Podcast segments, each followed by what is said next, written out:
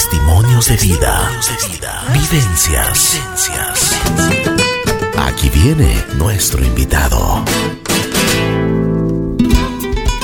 Buen día, buen día, buen día. Aquí estamos en Así es la vida. Pues el día de hoy quiero presentarles a dos, dos personalidades que nos vienen a conversar un poquito. Vamos a conversar algo, bueno, sobre todo lo que está pasando en el mundo, la actualidad, las eh, cosas que muchas veces nosotros las captamos dentro de las, eh, digamos, de redes sociales hoy más que nunca y bueno, por todo lado. Aquí están Daniela y tu nombre, por favor. Mariana.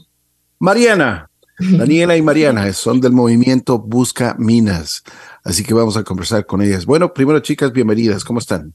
Muy bien, gracias. Muy bien, muchas gracias. ¿Cómo les ha ido? ¿Bien? Acá desde México saludando a, la raza ecuatoriana, qué chido. Gracias. Qué chévere. ¿Cómo está México? ¿Cómo está la Ciudad de México? Apenas tienen 28 millones, ¿no? De personas. Apenas.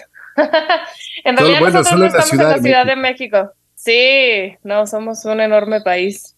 Tremendo. Problemáticas bastante complejas. Así es, pero bueno, bienvenida desde México. Vamos a conversar contigo, Daniel. A ver, cuéntame. Eh, bueno, chicas, a ver, conversen un poquito.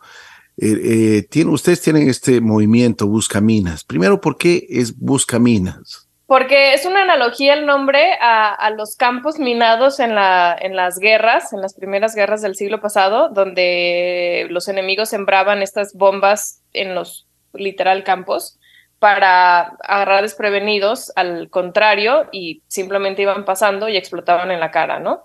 Entonces, creemos que de pronto la cultura mediática y el entretenimiento pueden tener como estas, eh, pues, diríamos, amenazas o red flags, nos gusta nombrarlas, y, es bueno voltearlas a ver, pues para prevenirnos y prever cómo queremos interactuar con el terreno, ¿no?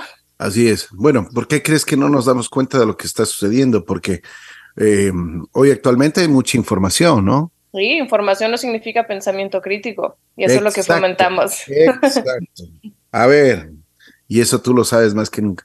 A ver, pero vamos analizando poco a poco para que el público también se vaya dando cuenta de lo que, de lo que nosotros estamos tratando el día de hoy. Eh, pues sí, o sea, podemos tener acceso y, y, de hecho lo tenemos más que nunca a demasiada información y por lo mismo de pronto se vuelve muy complicado darnos el tiempo de cuestionar lo que estamos viendo y por eso decimos, uno parte de nuestros slogans es no se apendeje, cuestiona lo que ves, porque hay que parar y hay que pensar por qué pensamos lo que pensamos y de dónde viene eso que pensamos y hacer un poquito ahí de labor de excavación dentro de nosotros mismos para descubrirnos más a fondo y con más libertad. Dime una cosa, ¿qué es lo que más, eh, bueno, nos estamos, eh, hablábamos de mucha información, pero qué es lo que nos estamos cuestionando más, más que nunca ahora? porque tenemos, eh, yo, podríamos decir que las redes sociales no solo es para personas eh, jóvenes, sino es para toda la gente, ¿no? Para el público. Yo creo que ahora los, los mayores también, eh, digamos mayores ya, gente adulta, pues que realmente tiene acceso y que le gusta también las redes sociales. Sí, 100%. nuestro proyecto va más dirigido a jóvenes y adultos jóvenes, como entre 18 y 40 años más o menos que son los que están, bueno, sí, que crecieron y se desarrollaron en, eh, muchos años con esta cultura digital, ¿no?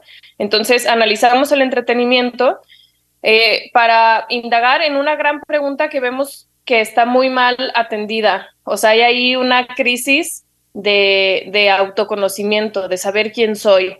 Y estamos, si yo no sé quién soy, el mundo me va a decir quién soy yo. Entonces, es algo urgente porque son tantos los mensajes que se vuelven muy confusos. Se vuelve tanto, o sea, seguimos siendo los mismos con ganas de pertenecer, de estar, de, vincularnos, pero de pronto el mundo está muy desarticulado de esos vínculos por la misma manera en la que vivimos, el estilo de vida que tenemos, y, pero no dejamos de anhelarlo, ¿no? Entonces, pues es, creo que esa es la pregunta central a la que le damos vueltas desde todos estos mensajes mediáticos.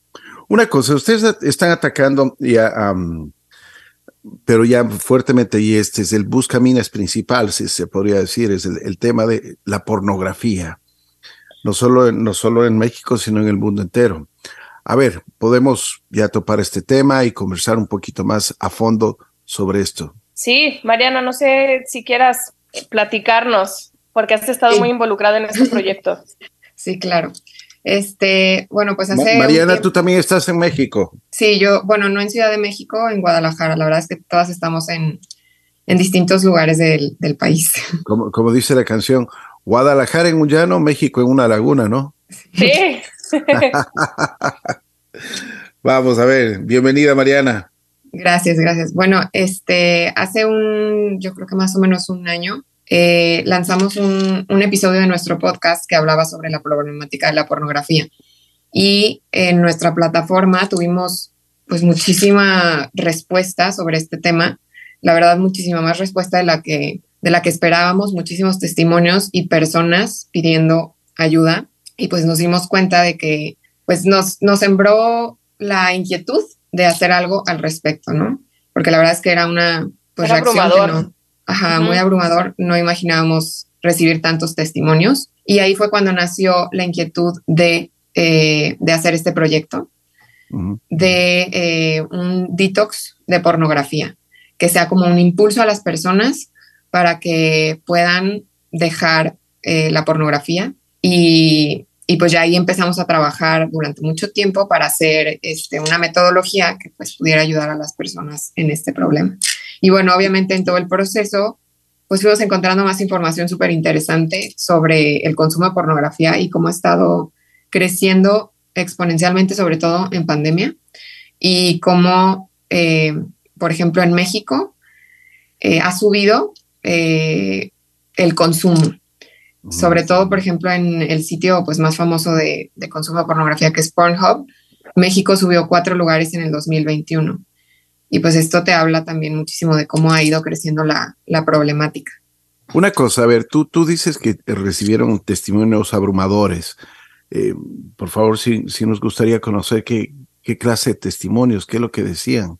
Sí, fíjate que nos escribieron muchas personas, muchísimas mujeres también, hablando de cómo se sentían atrapadas en este hábito y cómo afectaba sus relaciones de pareja, eh, su capacidad de atención, su concentración, productividad y, y como muy impotentes ante este deseo de dejar el consumo, pero no saber por dónde empezar.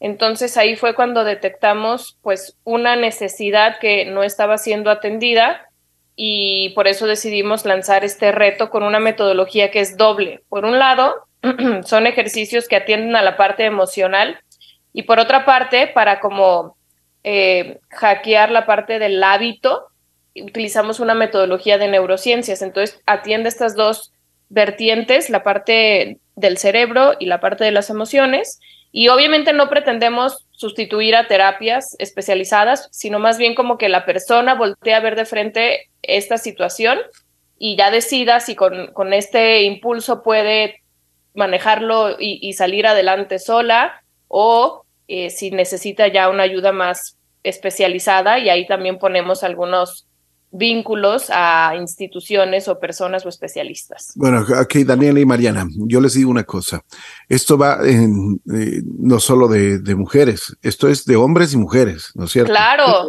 Sí, claro, claro.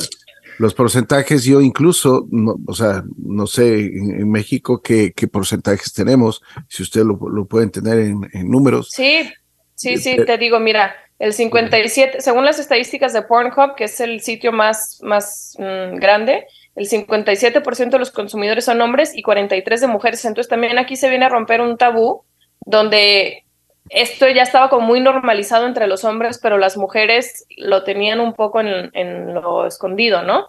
Pero es un problema, como dices, de ambos. Así es. Pero bueno, a ver, entonces, ¿cómo eh, definitivamente? Yo tengo una cosa, eh, la pornografía? ¿Es bueno o es malo? O, a mucha gente le gusta. ¿Por qué le gusta? Porque detona eh, en el cerebro sustancias químicas muy parecidas a las de otras sustancias adictivas, el, tema de la dopamina, y afecta en varios niveles. Mariana, creo que tú nos podrías platicar más de esto. Sí, bueno, a nivel mental, o sea, sí es, o sea, es real que detona reacciones neuroquímicas que son similares a las que causan las drogas en los adictos. Porque el cerebro tiene un área conocida como centro de recompensa, que es donde se forman los hábitos. Y, y bueno, ese centro es el responsable de la liberación de químicos como la dopamina, que es la sustancia del placer.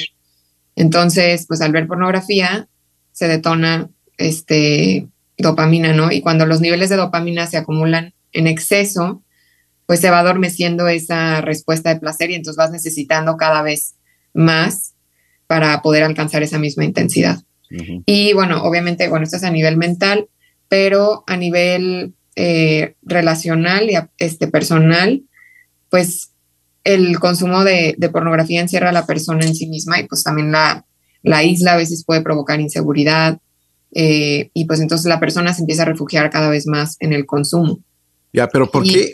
una, una, perdón que te interrumpa. Sí, no, no te pero ¿Por qué empieza? ¿En qué empieza?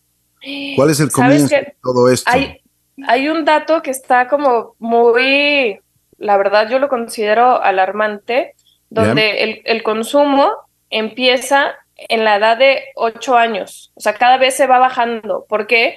porque estamos cada vez más expuestos a todos estos contenidos digitales y en esta navegación de estar buscando y sin querer te lo topas. Y entonces es tan, es tan, el estímulo que provoca es tan fuerte que muchas personas se enredan en eso sin, sin haberlo buscado intencionadamente. Pero tú crees que a los, a los ocho años no, no, o sea, estás comenzando a vivir, pero eh, si tú te encuentras con eso, no es por curiosidad que tú entras a eso. Muchas veces lo topan sin querer. Ya. Mariana, tú no sé qué nos puedas decir al respecto. O sea, yo creo que no hay una respuesta que abarque todos los casos. Sí. O sea, sí es real, sí es real que, que cada vez reciben, o sea, tienen acceso a la pornografía niños más pequeños, ¿no? Este, o sea, hay estadísticas y diferentes estudios en que, pues sí, o sea, cada vez es menor la edad, pero no creo que haya un, una respuesta que aplique para todos. O sea, puede que uno se lo haya topado, puede que otro le haya dicho un amiguito, puede que otro no, su, su familia no esté tan presente. O sea, como que las circunstancias de cada persona son muy distintas, ¿no? Sí, pero la, exacto. La curiosidad, el anhelo de vínculo, pero es muy paradójico porque también se, se registra por estadísticas que ahora también los jóvenes tienen menos encuentros sexuales, pero consumen un montón pornografía. O sea, esto valida un poco lo que dice Mariana, nos encierra nosotros mismos y de pronto el contacto real entre personas con vínculos sanos se vuelve problemático y también los referentes que nos da la pornografía sobre el sexo también son un gran problema porque obviamente todo ahí es magnificado, es eh, escenificado, o sea, mucha de la educación sexual en los jóvenes la está dando la pornografía y entonces eso al momento de entablar relaciones en el mundo real se convierte en disfuncional de muchas maneras. ¿Por qué te enganchas tan en tan temprana edad? claro, es que eso, es que eso hay que, o sea, debemos hablar claro y, que los puntos, pues el, público que nos está escuchando, pues conozca, ¿no? Incluso para prevención.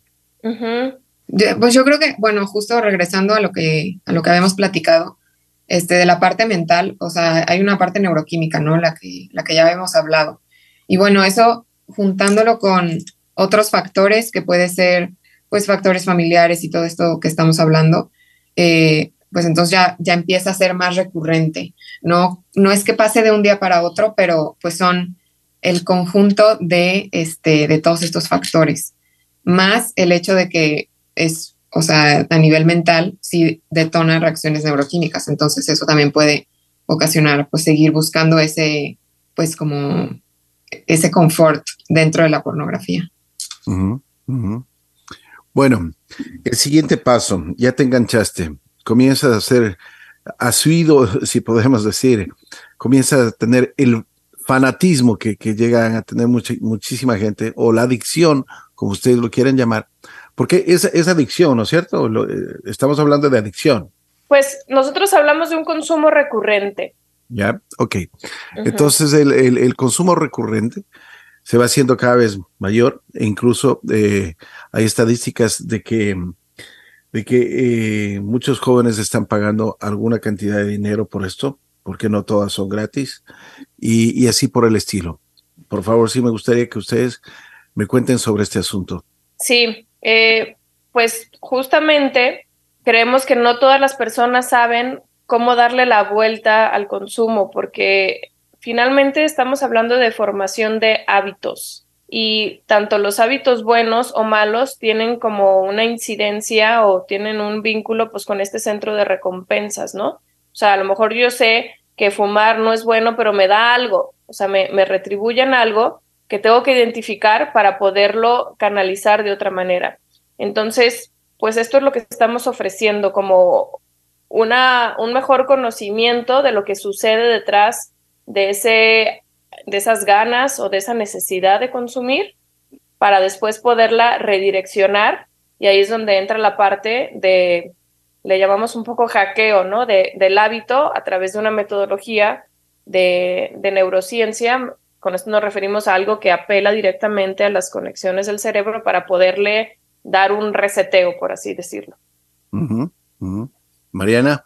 Eh, ¿Me podrías repetir, o sea, la pregunta?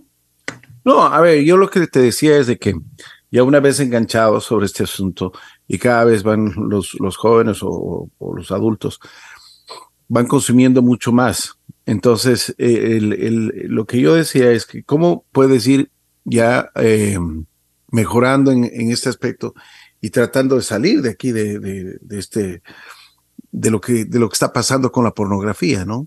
Ya, ok. Pues, a ver, como todo es un proceso.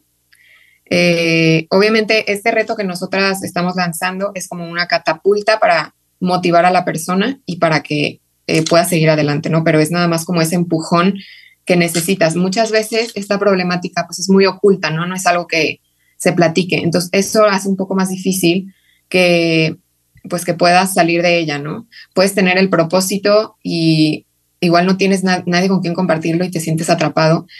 La idea también, pues, del reto es ir acompañando a, la persona con esta metodología y que al final tenga esa motivación para, para poder pedir ayuda. Como todo, eh, pues es un proceso, ¿no? Y hasta formar hábitos buenos, como dice Daniela, pues toma tiempo, toma constancia y pues puede haber caídas en el proceso. No podemos como decir eh, que, no sé, en 15 días ya todas las personas van a este, poderse liberar, ¿no? O, o sea, porque cada persona va a tener un proceso distinto. Eh, pero pues la idea es también como generar esa conciencia de que como todo hábito puede haber pues momentos más que, es más fácil, momentos que es más difícil y pues sí es una lucha diaria. Y el chiste es trazar una ruta, perdóname, te interrumpí. No, no, no, sí, sí, dale, por favor, Daniela. Sí, justo es eso, es trazar una ruta alterna, ¿no? Porque muchas veces lo que sucede es no sé cómo hacerlo. Entonces, bueno, por aquí, pues te, te, trazamos un posible camino para que después tú lo puedas desarrollar conforme, conforme tus necesidades. Y, y, una cosa que sí recomendamos mucho, validando lo que dice Mariana, es el acompañamiento. Digo, nosotros acompañamos en lo virtual, pero sí sí, pedimos que de preferencia las personas tengan alguien de confianza con quien puedan, le llamamos un aliado, a quien puedan hablarle de, de cómo van llevando su día a día, porque eso ayuda mucho. A alguien que sin juicios, con cariño, con amistad o, lo que sea, nos pueda ir acompañando y motivando y, y sí, ¿no? O sea, como soportando en este, soportando me refiero de hacer soporte en este camino, pues. Una cosa, ¿Qué pasa si es que, por ejemplo, una pareja de jóvenes o una pareja de adultos puede encontrar, al, no sé, alguna cosa en, la pornografía? Si están de acuerdo, o sea, y si es que ellos, ellos lo buscan, ¿eso tú crees que está malo? O, no? si ellos les, no es que sean adictos, pero les gusta verlo. Pues creo que es importante ver que la pornografía nunca es... Ah, siempre, siempre traza surcos en, en el cerebro y en las emociones y obviamente si es eventual, pues ese, ese surco será menor, pero sí tiene afectaciones, desde los modelos que nos hacemos de relacionarnos sexualmente con los otros, hasta el tipo de estímulo que necesito para, para eh, entrar en este juego sexual que, que de pronto demanda más y, y la creatividad que es tan rica en el ser humano se ve adormecida porque necesita del estímulo externo y entonces eso pues atenta un poco, fragmenta el vínculo o está el riesgo de que suceda así. Eh, la otra también es que ahora se habla mucho de la pornografía ética, pero eso es una falacia, ¿no? O sea... ¿Cuál es la pornografía ética? Ah, pues la que se hace libremente y que los actores están ahí porque quieren, pero es, o sea, sabemos también, y hay mucha evidencia sobre esto, que mucho de la pornografía es fruto de trata de personas, es fruto de explotación, es fruto de eh, quien toma esas decisiones no es del todo libre. Entonces, al estar promoviendo el consumo de pornografía, aunque sea eventual, también estoy promoviendo una industria que es muy oscura. Es muy oscura, es, y, y, y híjole, es muy dañina para las personas que están detrás de ellas. O sea, explota a niños, mujeres, y, ese tema creo que no, no debe de dejarse de lado, porque si nos preocupamos de consumir ético en, en los productos que me alimentan o la ropa que me viste, ¿por qué no me voy a preocupar por consumir de manera pues ética en, en, todo el entretenimiento, ya sea, o sea, si queremos catalogar la pornografía como entretenimiento, bueno, ¿por qué no es ético? Entonces ahí también... Perdón, eh, Daniela, yo te pregunto una cosa. Por ejemplo, hay aplicaciones como OnlyFans, directo.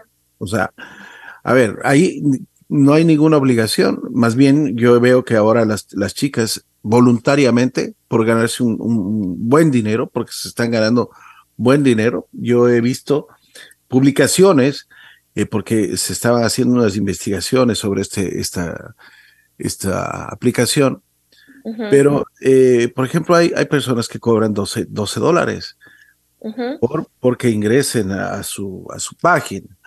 Bueno, de acuerdo, hay desde 6 dólares hasta 12 dólares, no sé hasta, hasta qué, qué dinero pagarán, pero que las hay, las hay. Y lo que yo veo es de que hay muchísimas, pero, o sea, había una, una persona mm, eh, más o menos tenía, ya tenía más de, más de mil, mil doscientas personas que se habían inscrito y son voluntariamente ellas. Entonces, tú hablas de surcos, tú hablas de, este tipo de cosas, pero si es que ellas mismo, estas personas, digo hombres o mujeres, no sé si es que OnlyFans solo sea de mujeres, no, no tengo la menor idea, pero estas personas pues están involucradas voluntariamente y lo están haciendo por dinero, eso es otra cosa, ¿no es cierto?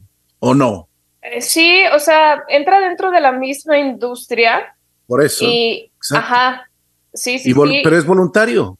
Ya, pero volvemos a la pregunta que atraviesa todo nuestro quehacer, ¿no? ¿Quién, quién soy? O sea, creo que ahí también es quién crees que eres y por qué este trabajo te va a edificar en la mejor versión de eso que eres, ¿no? ¿No crees que nosotros, no, no crees que nosotros, eh, bueno, sí, estoy de acuerdo que Podemos hacer este tipo de tratamientos, el detox de 14 días, todo lo que tú quieras.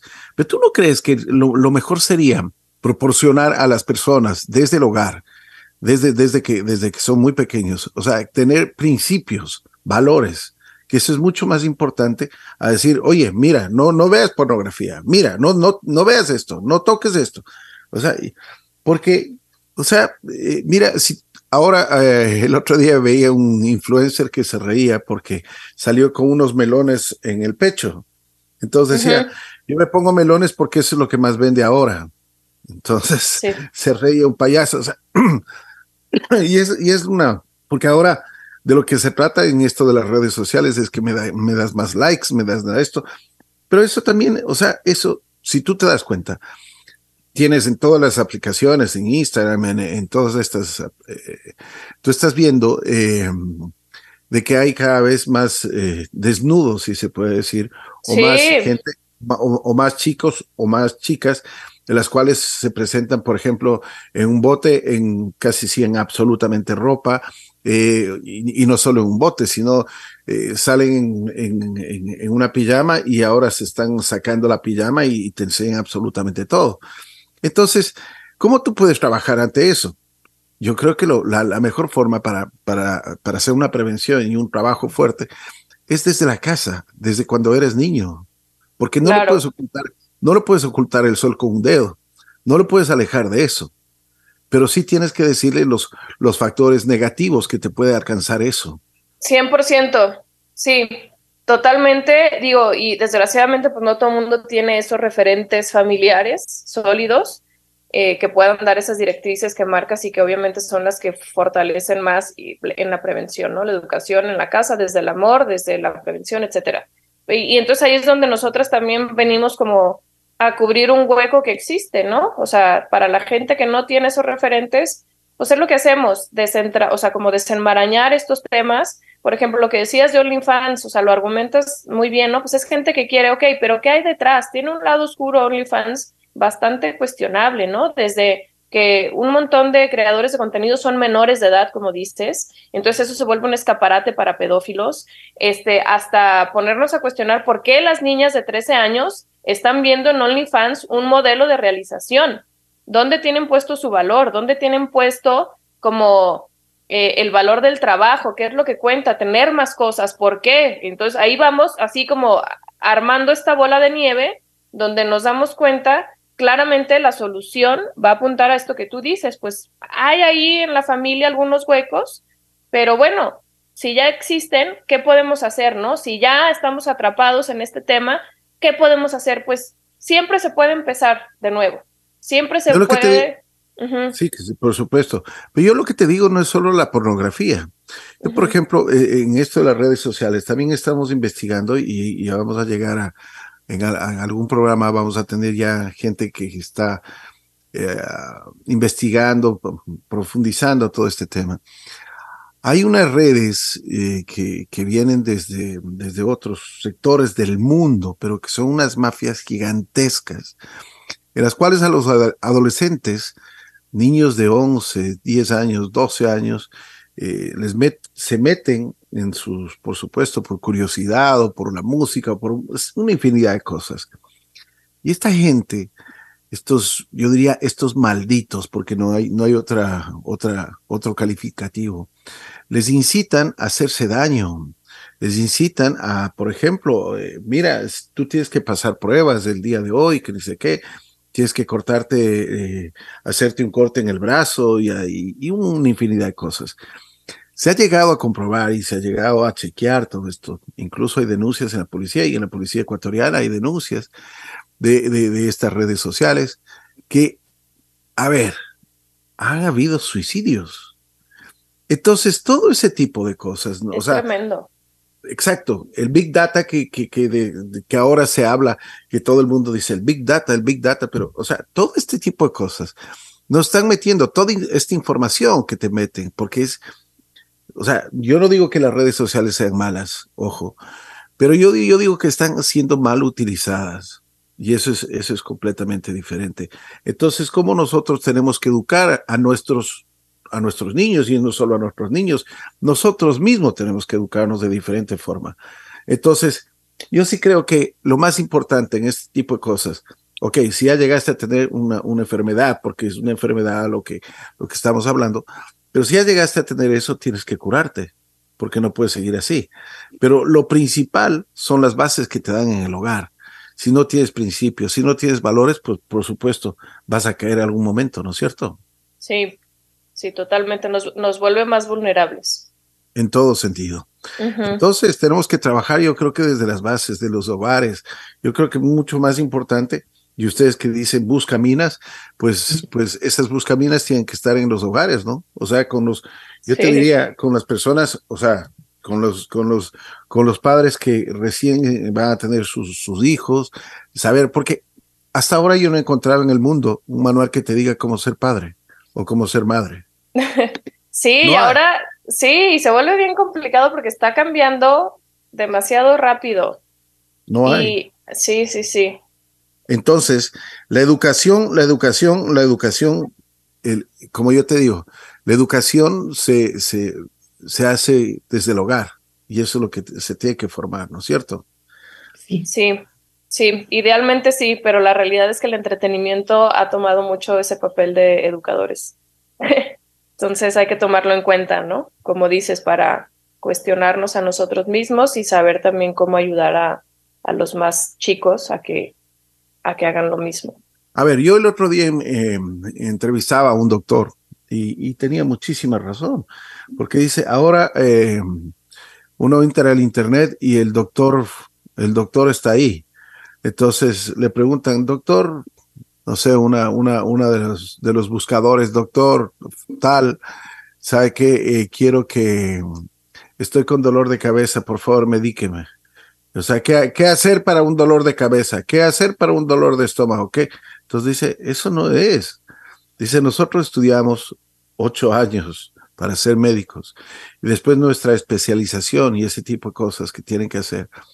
Aproximadamente estudiamos de 12 a 15 años para estar donde estamos. Y el Internet, o sea, el, o, la información que muchas veces reciben, o sea, es completamente equivocada. Y eso es una gran verdad. O sea, todo ese tipo de cosas se tienen que decir, se tienen que hablar. Entonces, no es, no es solo hablar de la pornografía, sino hablar de todo lo que está sucediendo con esta mala información. Totalmente. Muchas gracias por eso, sí. Y yo creo que no solo es en México, yo creo que es en el mundo entero, ¿no? Sí, claro. Es fenómeno mundial. El, fenómeno es mundial, porque los mismos problemas o mayores, bueno, lo que pasa es que ustedes tienen mayores problemas en México porque son más. Exacto. Sí, pero nos parecemos, nos parecemos, toda Latinoamérica. Por supuesto. trazados con la misma. Por supuesto, pero, pero nosotros tenemos que ver y tenemos que apreciar muchísimo los, los valores y el sentido de, de, vida que nosotros tenemos que darle, porque no podemos, no podemos continuar. Eh, yo siempre pienso de que todos nos quejamos y decimos, es que el mundo está mal, es que todo está mal, pero por supuesto, si hay niños que van con una metralleta a la, y le matan a, a 100 personas en una escuela, no vamos a decir que está, no, no vamos a decir que el mundo está bien, pero algo estamos haciendo mal. Y yo siempre digo que es, es los valores y principios que a uno le enseñaron y los valores y principios que tienen que ser hoy más que, más que nunca, tienen que recalcarse en el mundo y tienen que, que, que, estar vigentes. Porque antes tú veías a una persona, una, a una dama que no tenía dónde sentarse y uno se paraba y por favor siéntate. Pues así. O cuando te enseñaban por favor, saluda. Cuando tú llegas a, una, a, cualquier lado, tienes que saludar. Pero ahora llegas y no sabes, buenos días, y ni, ni siquiera responden y no responden porque están con los audífonos o, o, o simplemente no les no quieren responder.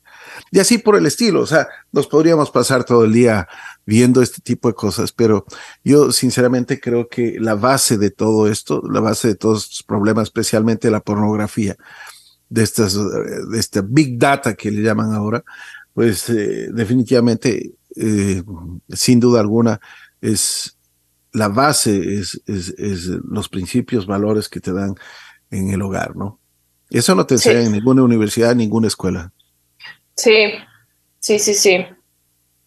Entonces, ¿cómo hacemos el detox? Mariana. Eh, pues es muy fácil, solo tienes que ingresar a nuestra página, que es www.somosbuscaminas eh, y slash detox. Ese es el URL. Y ahí nada más tienes que poner tu correo electrónico y te van a empezar a llegar eh, durante 14 días consecutivos un mail diferente, ¿no? Y ahí ya viene todo el material, toda la metodología. Entonces, pues nada más es meterte a la página y poner tu correo. Ya, a ver, por favor, si me repites el correo. Sí, es la página es www.somosbuscaminas. Ya. Eh, com. Pero slash detox. A ver, tú tienes que entrar a www.buscaminas slash detox. Buscaminas, ajá, no, www.somosbuscaminas.com slash detox. Ok. Si ustedes quieren alguna información adicional, lo pueden encontrar en nuestra página de Facebook. Así es la vida FM. O si no, se comunican con nosotros 099 8777 777 por WhatsApp. estaremos contentos, muy dispuestos a entregarles toda la información que podemos. Daniela y Mariana se encuentran en México, en, en la Ciudad de México y en Guadalajara. Si ustedes quieren eh, algún comentario adicional, con mucho gusto. Pues nada, también que pueden eh, meterse a nuestra página de Instagram, igual y eso es más sencillo, arroba somos.buscaminas y ahí mismo encuentran el link y pues pueden ver todo nuestro contenido también. Perfecto. Arroba somos.buscaminas. Perfecto, ok. Pues vamos a buscarles, chicas, y vamos a, vamos a estar en sintonía con todos ustedes. Les agradecemos muchísimo. Buscaminas. Ahora tenemos que buscar soluciones, no solo las minas. Exacto. Gracias, Ricky. Un gustazo. Chao, Daniela. Chao, Briana. Desde México estuvieron con nosotros. Busca minas. Así, hablando un poquito de este, este mal que le afecta al mundo en, muchísimos aspectos. La mala información que nosotros podemos tener en todas las eh, redes sociales y en el famoso Big Data.